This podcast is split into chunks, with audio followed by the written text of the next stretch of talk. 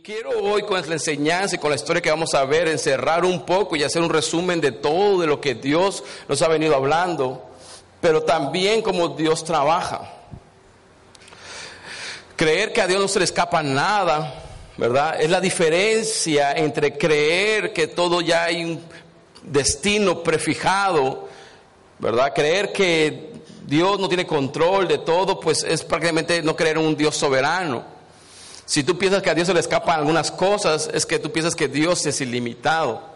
Cuando tú y yo creemos que a Dios no se le escapa nada y lo que estamos viviendo muchas veces es realmente Dios trabajando en nosotros, ahí creemos en un Dios soberano que está teniendo control de todo. Si tú y yo pensamos en un momento que Dios se le está saliendo de control en nuestras vidas, creo que el Dios que tú y yo creemos es demasiado pequeño, demasiado chico para poder honrarlo como lo honramos.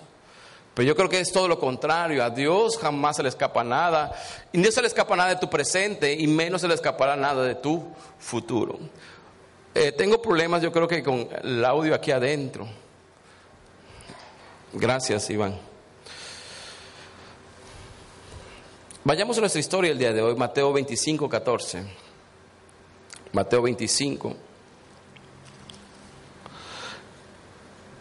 Dice, soy una versión message, una versión en inglés, pero la traduje en, en español. Yo no la traduje, el traductor, ¿verdad? Dice, también es como un hombre. Dice, habla, viene hablando del reino de los cielos. Si te das cuenta, esta historia viene hablando del final de los tiempos, más que nada, pero también la podemos aplicar para nuestra, para nuestra actualidad. Dice, también es como un hombre que se va a un viaje prolongado, di conmigo, prolongado, a veces pensamos que Dios no va a regresar, que Jesús no, perdón, no va a regresar.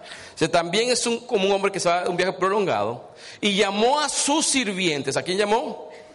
Juntos y delegó responsabilidades. A uno le dio cinco mil dólares. Por eso digo que la versión estaba en inglés, la traducción lo dijo, ahorita lo voy a explicar. A otros dos mil, a un tercero mil, dependiendo de sus habilidades. Luego se fue inmediatamente el primer sirviente. ¿Cuándo, ¿Cómo se fue? Inmediatamente el primer sirviente fue a trabajar y duplicó la inversión de su amo. El segundo hizo lo mismo, pero el hombre con el millar solo cavó un hoyo y enterró cuidadosamente el dinero de su amo. En la Reina Valera, esta historia habla de talentos. Dice que a uno le dio cinco talentos, a otro le dio dos talentos y a otro le dio un talento. Ahora, cuando hablamos de talento, no hablo de que, ay, que bien cantas, de las artes, no, está hablando de una moneda, está hablando de un, de un, tipo de moneda que se usaba en ese tiempo. Ahora, cinco talentos, algunos autores, ¿verdad? Como Robert Morris dice que era igual a diez mil denarios, otros autores dicen que era igual a seis mil denarios de plata. O sea que un talento hacían seis mil denarios de plata. Vamos a quedarnos con los de 6 mil, vamos a quedarnos con el, rango más abajo de, los, de muchos comentaristas. Dice que 6 mil denarios de plata. Ahora, un denario de plata era el salario de una persona diario en aquella época. Entonces, si sacamos la cuenta, normalmente, si un talento es igual a 6 mil denarios y un denario era igual al salario de un día de un trabajador de aquel tiempo, lo que le estaba diciendo que posiblemente más o menos un talento representaba a 20 años de trabajo. El salario de 20 años de trabajo.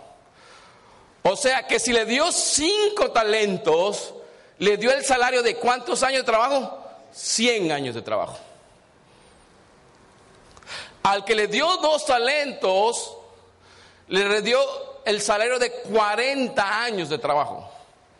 Imagínate, imagínate lo que tú ganas, que te lo den en un solo día, juntadito todo. Lo que tú ganas hoy, te lo den juntado todo el salario de 100 años, el salario de 40 años, y al que le dio un denario, le dio el salario de 20 años. Perdón, un talento, le dio el salario de 20 años. ¿Qué te quiero decir con esto? Que el, que el amo no le dio poco dinero a ellos. El amo no repartió poco, repartió mucho. Aún al que le dio un talento, era mucho. A veces leemos la historia y pensamos que cinco talentos, dos talentos y un talento. Qué injusto, ¿cómo le va a dar un talento? Ahora, pero si lo, lo tomamos o lo comprendemos de acuerdo a lo que representaba cada uno de ellos, aún al que le dio un talento, era demasiado dinero. Eran 20 años de trabajo. O sea, que el amo era generoso. Dios nos da a todos.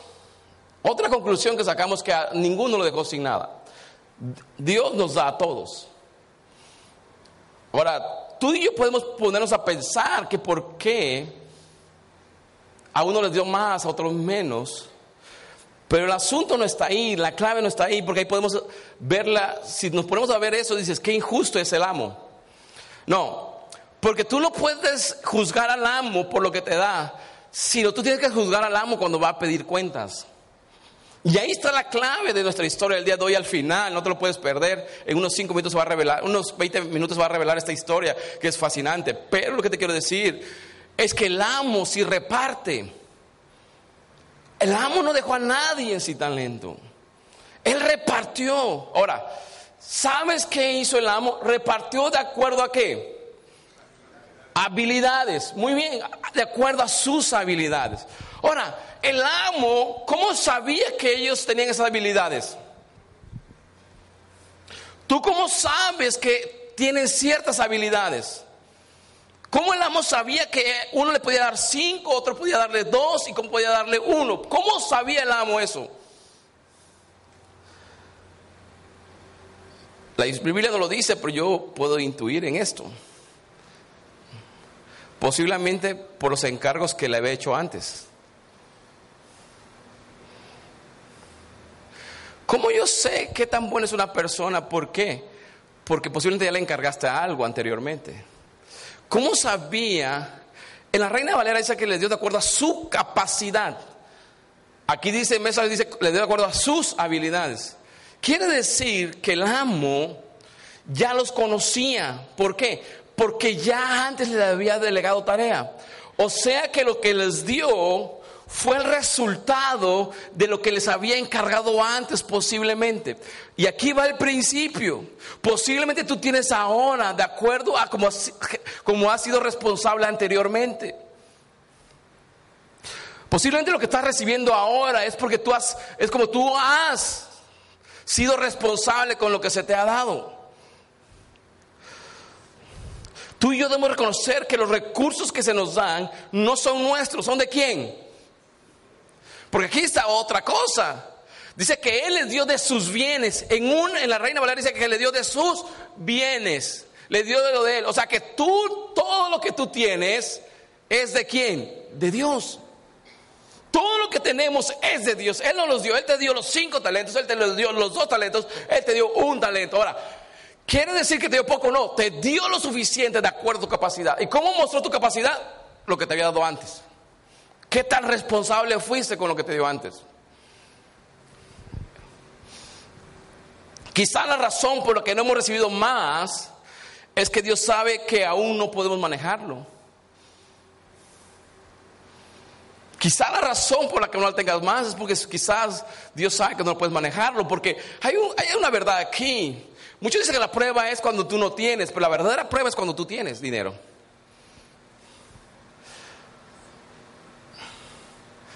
¿Qué tan fiel eres? Porque cuando tienes ya tienes para ir a desayunar el domingo, ya tienes para ir a divertirte el domingo, pero cuando no tenías, como te aburrías en casa, venías a la iglesia. Pero ahora que tienes, ah, vamos a desayunar, vamos acá, vamos a hacer allá, y ya no tienes tiempo. La verdadera prueba muchas veces está cuando tienes. Tienes que empezar a construir las bases de tu futuro a partir de los recursos existentes. Tú y yo tenemos que construir a base de los recursos que el amo nos dio, que Dios nos da. Partamos de algo. ¿Se acuerdan que hay una historia en la Biblia que Jesús cuenta? Que dice que dos hombres construyeron, uno construyó sobre la roca y otro sobre la arena. El que construyó sobre la roca dice que vinieron las aguas, vinieron todas las lluvias y vinieron toda la tormenta y que esa agua, esa casa permaneció firme, pero el que construyó sobre la arena, esa casa fue destruida. Partamos de la base que todos debemos de construir sobre la roca. Ahora, Pero yo tengo que empezar a construir de acuerdo a los recursos que tengo, no a los que no tengo. Porque si tú, esperas tener todos los recursos que quieres, jamás vas a poder construir nada. Posiblemente te va a llegar el futuro y ni un ladrillo has puesto. Tú y yo tenemos que empezar a hacer las cosas con los recursos que Dios ya nos dio. A veces la gente quiere tener todos los recursos para empezar a hacer las cosas que les dio Dios. No, tú empiezas a construir con los recursos que tienes. No esperes más, porque sabes cuándo vendrán más recursos cuando los recursos que tú tienes los pones a trabajar. Mientras no va a venir más. No son los grandes recursos que crean futuro sino la fe en Dios en usar esos recursos, no importando la cantidad. Los grandes recursos no construyen futuro. ¿Cómo usa los recursos? Sí. La fe que le pones a esos recursos. Versículo 19 y 21. Dice, después de una larga ausencia, el amo de esos tres sirvientes regresó y se estableció con ellos. Di conmigo, el amo me pedirá cuentas. Otra vez, el amo me pedirá cuentas. Porque él ya repartió de sus bienes. Él ya repartió sus recursos. Tú miras, pastor, no me, no ha dado nada a mí. Sí, te lo ha dado. Porque él no miente. El que recibió cinco mil dólares le mostró cómo había duplicado su inversión. Y su maestro elogió. Buen trabajo, dijo. Hiciste bien tu trabajo. De ahora en adelante sé que. Uy, no te olvides esa palabra, socio. Muchas veces pensamos que como no hay nadie que nos pida cuentas en la tierra, nos hacemos de loco y podemos administrar nuestros recursos como queremos. Así me estoy explicando esta mañana. Muchas veces pensamos que como pues tenemos el dinero y la quincena nos viene, la mensualidad nos viene, todos los recursos, pensamos que nunca daremos cuenta de eso.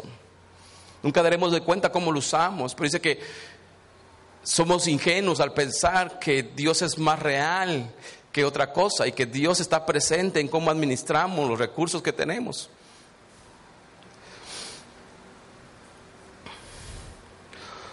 No es cuánto tenemos, sino cómo usamos lo que tenemos. Muchas, veces estamos quejándote de que no tenemos, pero la pregunta no es esa realmente. Deja de pensar en cuánto tienes o cuánto no tienes. La pregunta es cómo usas lo que tienes. Porque esta es la clave de salir del hoyo. Ahí está la clave para salir adelante y de construir futuro. El futuro no se construye de cuando a los recursos que tú tengas, sino cómo usas lo que tienes hoy. El, futuro se construye cuántos recursos esperas tener más adelante. Yo he visto mucha gente dice, si yo tuviera tanto dinero, si yo tuviera tantas cosas, si yo tuviera, el tuviera no existe. El tuviera jamás construye futuros. Lo que tienes y cómo lo usas hoy en el presente es lo que construye verdaderos futuros. Si no se trata cuánto tienes, sino cómo usa lo que tienes. Versículo 22 y 23 dice. El sirviente con los dos mil mostró cómo él también había duplicado la inversión de su amo. Su maestro elogió, buen trabajo, dice. Hiciste bien tu trabajo. De ahora en adelante sé que mi socio. Tú no construyes tu futuro por falta de recursos muchas veces, sino por falta de fe.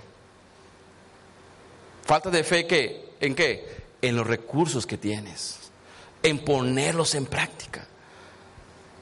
La gente piensa que no construye porque no tiene, no, no tiene fe en usar lo que Dios ya le ha dado. Ahora, aquí está lo interesante. ¿Por qué el amo no es injusto? Porque podríamos pensar que es injusto y voltearnos a ver, oye, ¿por qué le dio cinco a él y a mí dos? ¿Por qué le dio uno al otro? Porque si tú te pones a ver cuánto le dio a uno y cuánto le dio a otro, por simplemente lo que vas a hacer en tu corazón, vas a, vas a empezar a crear amargura en tu vida y pensar que Dios es malo. Ahora, ¿Dónde está la verdadera realidad de que ese amo no es injusto? Di conmigo, en la recompensa. ¿Por qué? Porque Dios no le pidió, o ese amo no le pidió de cuentas al que le dio dos, como si le hubiera dado cinco. El amo le pidió cuentas al que le dio dos, le pidió cuentas de cuántos? De dos. O sea que yo no voy a dar cuenta de lo que Dios no me dio, pero sí voy a dar cuenta de lo que me dio. Yo no voy a dar cuenta del que le dio cinco, yo voy a dar cuenta si me dio dos. Yo posiblemente sea de esos que no le dieron cinco, déjame decirte. Posiblemente yo me considero de los que le dieron uno. No soy muy talentoso, no soy muy hábil. Pero después de leer, de leer esa historia he pensado que, que no, se no importa cuánto me dio, sino que si yo soy fiel en ese uno, estoy cumpliendo con mi trabajo. Tú no cumples con tu trabajo pensando que al que le dieron cinco, ¿qué va a hacer con esos cinco? Tú cumples con tu trabajo cuando te dieron dos o te dieron uno y entregas buenas cuentas. Por eso, por eso ese amo no es injusto, porque pide de cuentas de acuerdo a lo que, a lo que te dio y no a lo que no te dio. Ahí, vemos la justicia de ese amo. Dios nos va a pedir cuenta de lo que nos dio, no de lo que no nos dio. Tú no puedes llegar al cielo y decir, es que tú me diste menos que aquel. Así, ¿qué te importa a ti? Yo quiero pedirte cuenta de los dos que te di. La recompensa viene no por cuánto se te confió. La recompensa viene no por cuánto se te confió, sino que tan fiel eres con lo que se te confió. La recompensa no viene de cuánto se te confió, sino lo fiel que eres en lo que se te confió. Ahí está la clave. Por eso yo digo que ese amor no es injusto, porque Él no recompensa en cuánto se te dio. Él recompensa por lo fiel que eres en lo que se te dio. Ahora,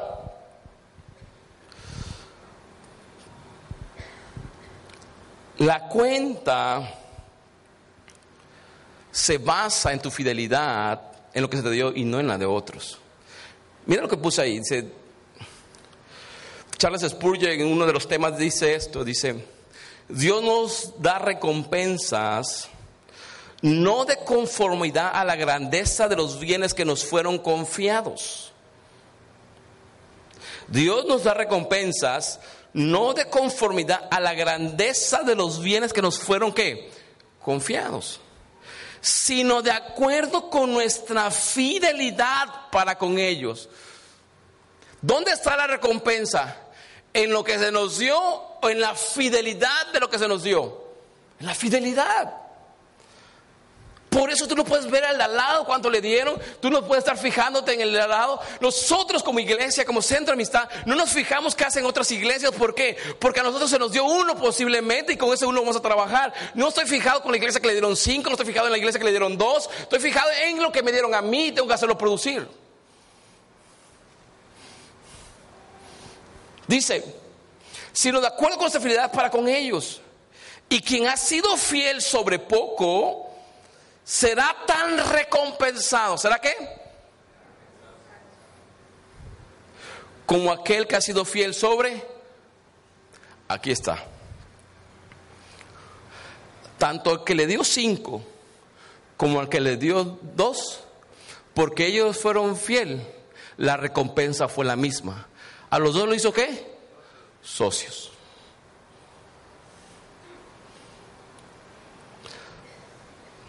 La recompensa fue la misma.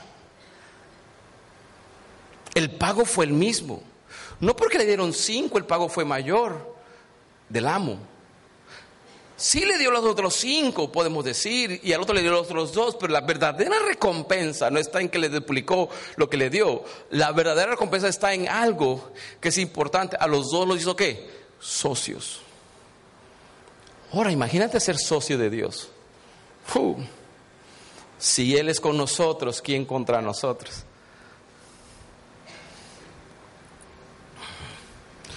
Lo que Él te da, lo que Él te da, habla de tu capacidad.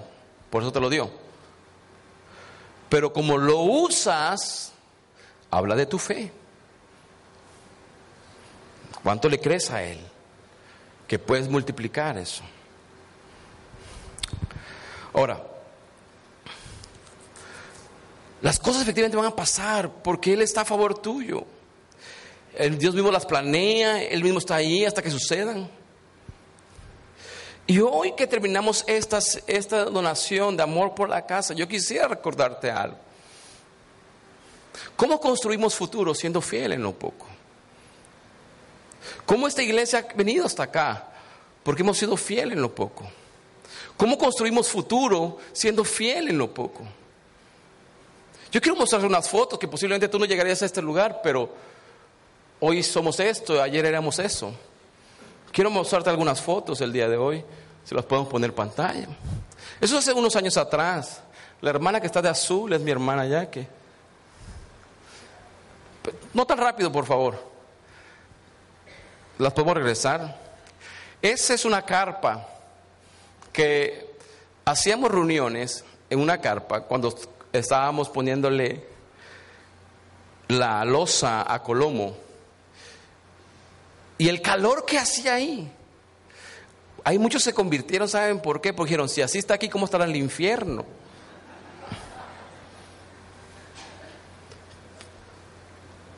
Pero había un calor horrible.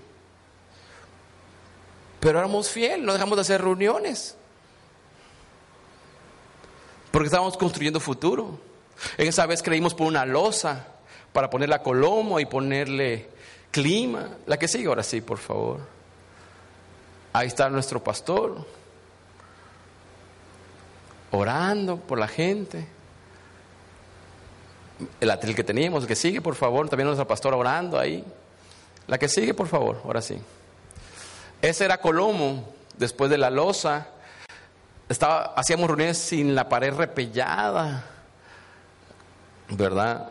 Esos chicos que están ahí los trajimos de Durango para dar clases de música, pagábamos los viajes, que era un dineral ese tiempo, pero sembrábamos para que la gente pudiera ser capacitada y también bendecir a la ciudad. ¿Qué sigue? Son las obras de niños que hacíamos en Colomo. La que está acá, esta que está aquí, esa que está ahí, adivinen quién es. Es su pastora Joyce. si eres fiel en lo poco, Dios te pondrá en lo mucho.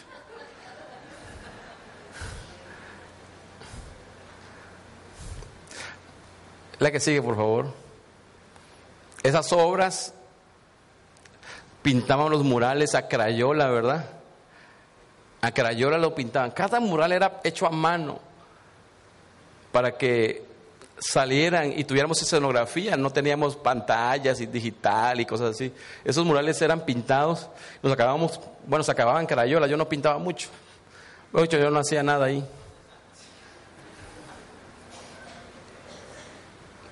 La que sigue, por favor.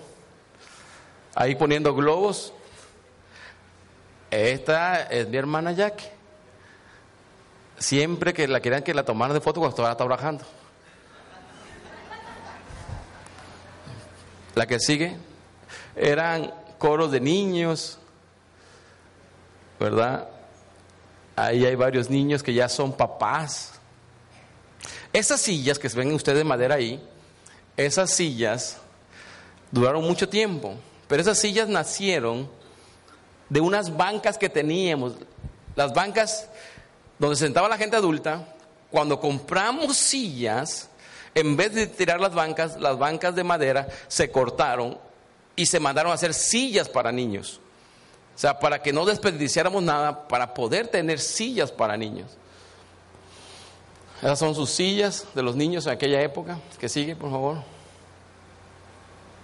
Pues ahí recogiendo todo, como siempre, la gente. La que está aquí es Carolina Juárez. La que sigue. Ahí está Carolina Juárez también participando en una obra. La que sigue, por favor. Estos son como, eh, ¿cómo se llama? escuelita de veranos de niños en vacaciones. Va. Aquí el pastor dando gracias por... Eso era en Navidad, me acuerdo que se daban esas obras. Todos los papás aportaban sus trajes. ¿Qué más? Dale, que sigue. Aquí había panderista ese tiempo. Mira cómo estaba el auditorio. Feo. Pues estaba vestido. ¿Qué sigue? Aquí una renovación de pactos. No se veía todo plano. ¿Quién sigue? ¿Qué más? Ese es un salón de niños que teníamos en la planta alta de Colomo. El que sigue, por favor. Un congreso de jóvenes que hicimos. año 2000, imagínate. No. ¿Qué sigue? Aquí era uno de los salones también de Amistad Kids con sillitas de madera. Ya están las sillas de madera.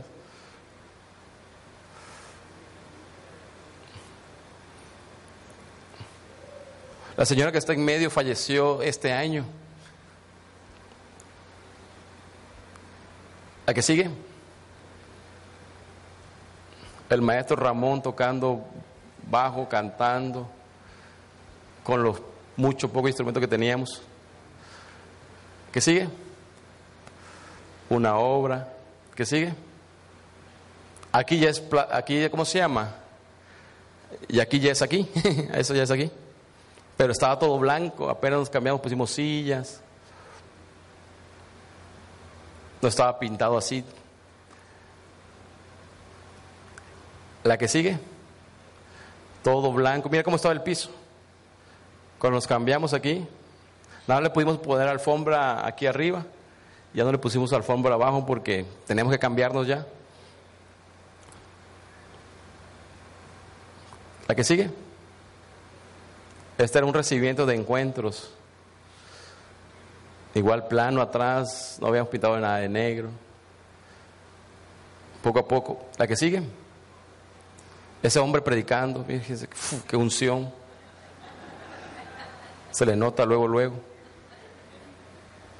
La que sigue, por favor. Es un congreso que ya fue donde nos atrevimos a pintar la pared de negro.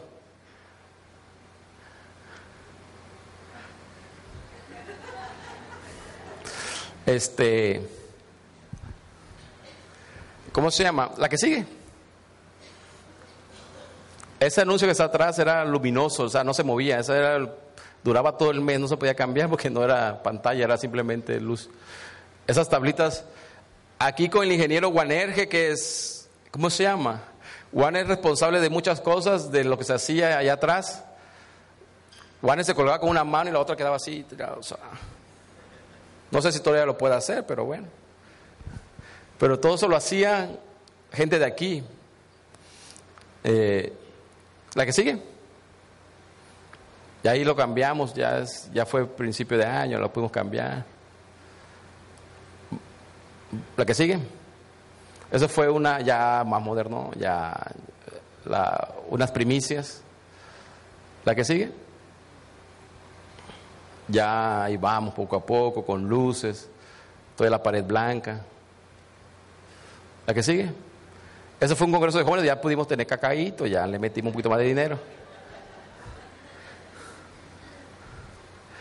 Y ya, ¿verdad? Es toda. Ok.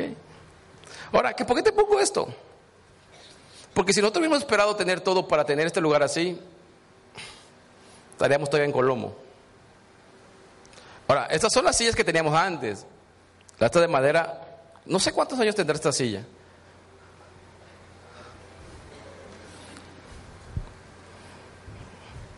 ¿20?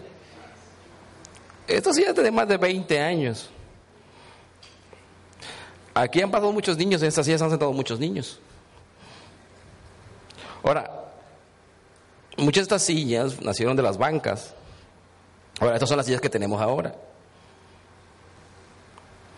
Ahora, si nosotros hubiéramos esperado tener todo para empezar una iglesia y tener estas sillas, porque si no, no podíamos trabajar en estas, nunca habíamos tenido estas si no hubiéramos sido fiel con esta.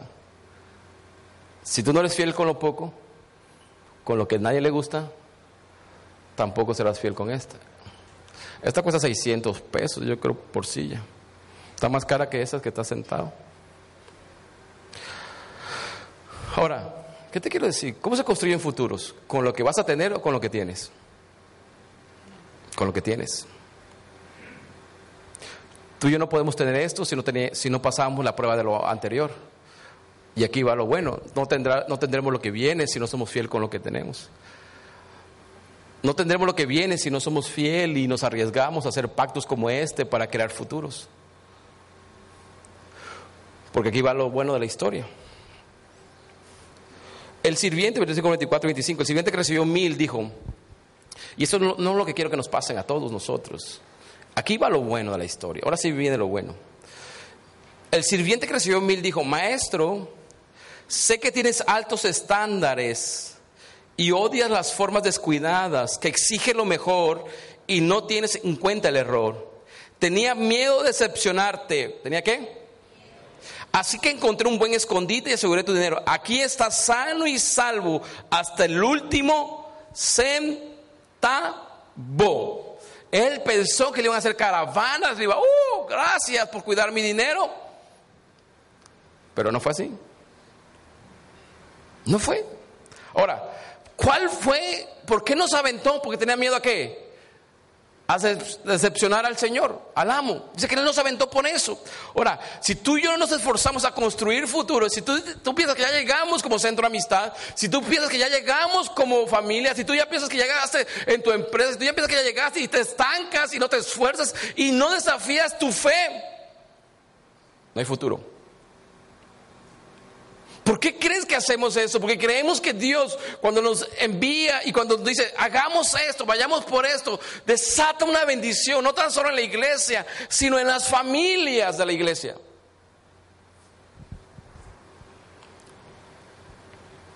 El que más desea que nos vaya bien, el que más desea que, nos, lo que tenemos sea multiplicado es Dios. Lo que decepciona a Dios es que no confíes sus bienes y no los multipliquemos. Perdón, lo que se Dios es que nos confíe sus bienes y no lo multipliquemos.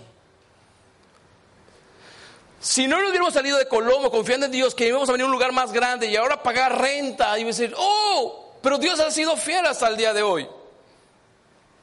Porque nos confió sus bienes y nosotros decidimos ponernos a trabajar esos bienes. No importa el riesgo que corríamos, pero preferimos decepcionarlos. No decepcionarlo a él, decir, no teniendo fe, a decir, posiblemente lo intenté, hice todo lo posible para salir adelante. Pero lo que más decepciona a Dios es que cuando te da algo, tú no lo pongas a trabajar. El maestro estaba furioso. ¿Cómo estaba el maestro? Esa es una forma terrible de vivir. Wow.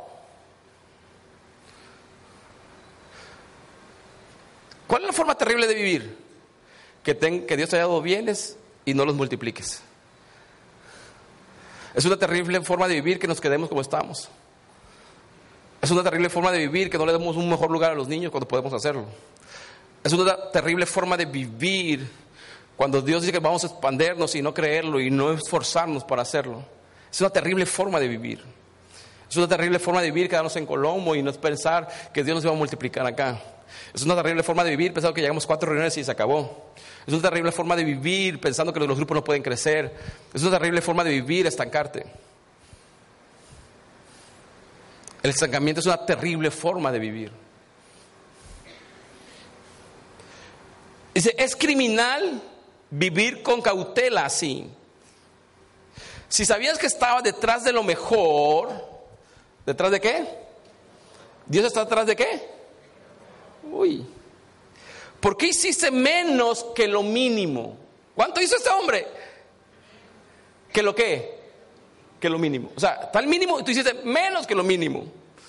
Lo menos que podrías haber hecho habría sido invertir la suma con los banqueros, donde al menos habría obtenido un poco de intereses.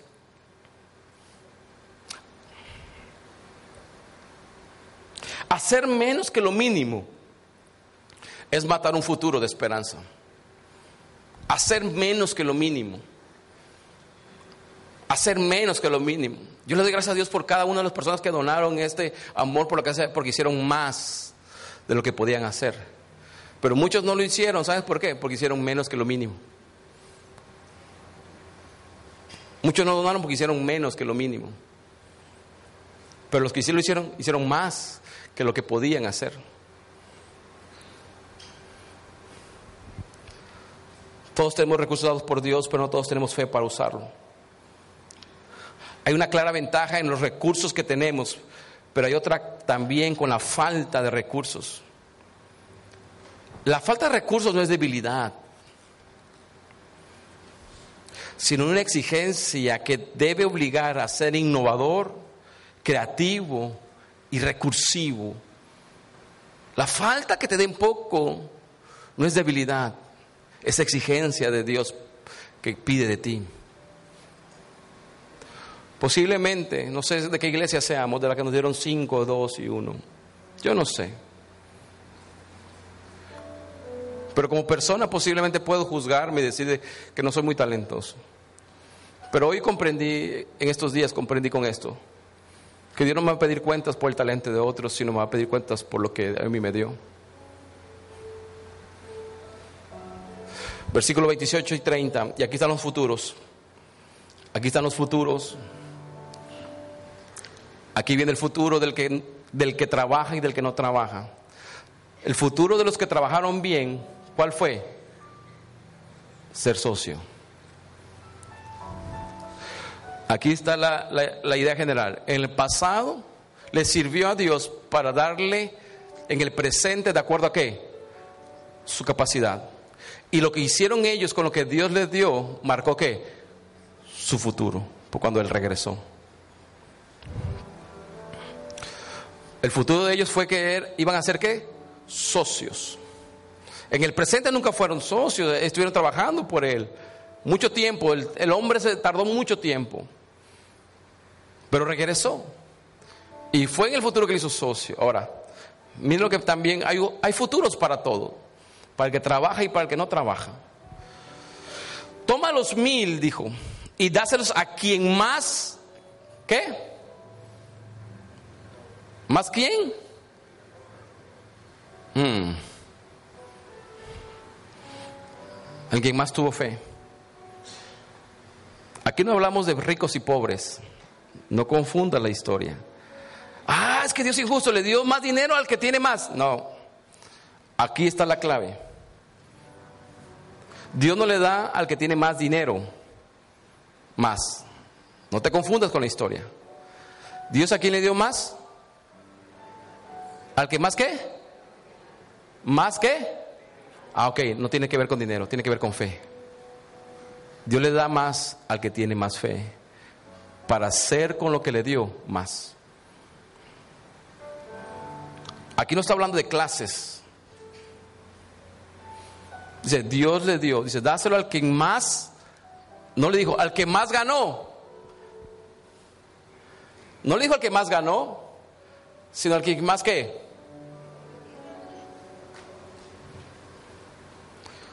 Y deshágase de este juego seguro, dijo que no se arriesgan. Y ahí está el futuro.